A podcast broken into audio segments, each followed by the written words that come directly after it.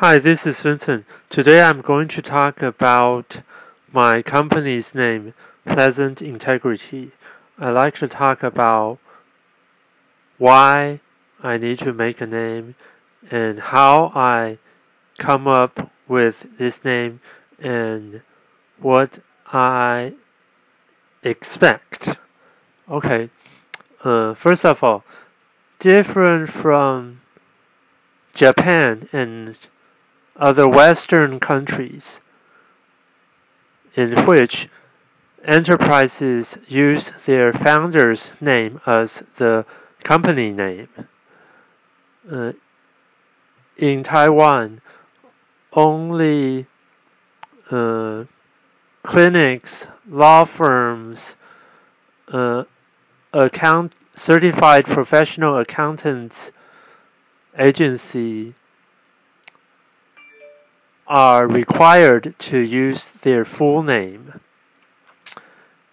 And some uh, many restaurants, food shops use their surname as the name of their store.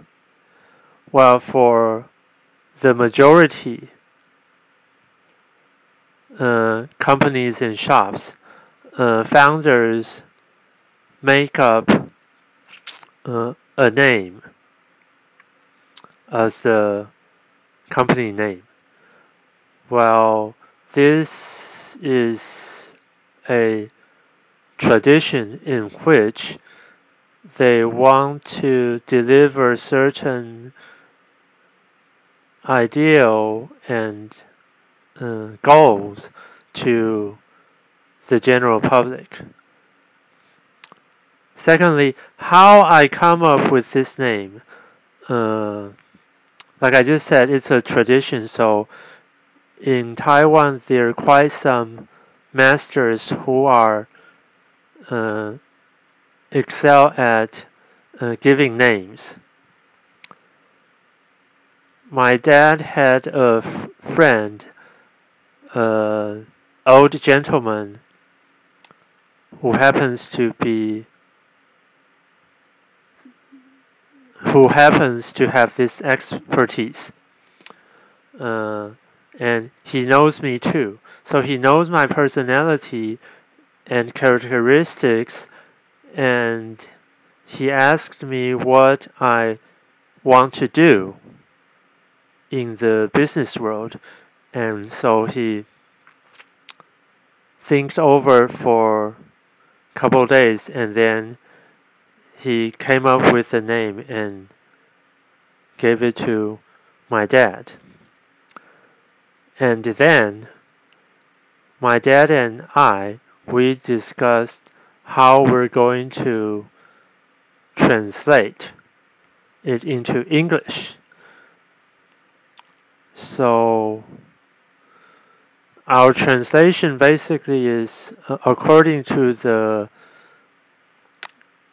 not strictly to the definition, but the core or the yeah the ab abstract meaning of the name, and so we came up with pleasant integrity. Finally, what I expect is that uh, I want to create a business model in of course, I need to do it first overseas and then back into Taiwan. Anyway, I want to create a business model which is pleasant to all participants.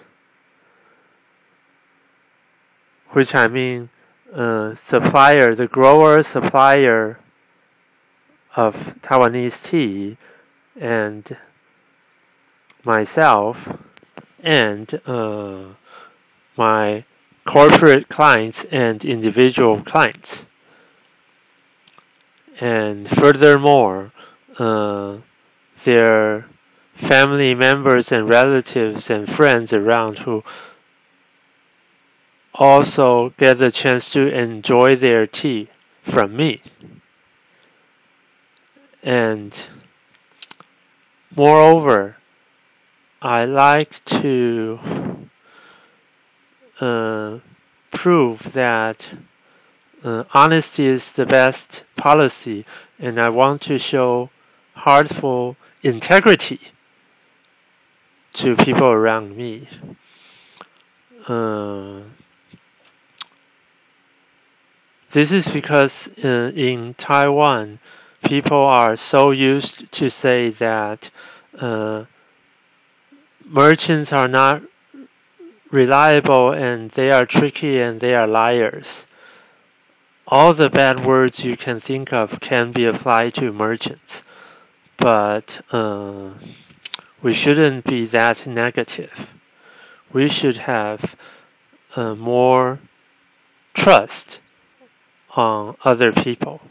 But probably this is because the uh, weird uh, historical, cultural, social development of Taiwan that make people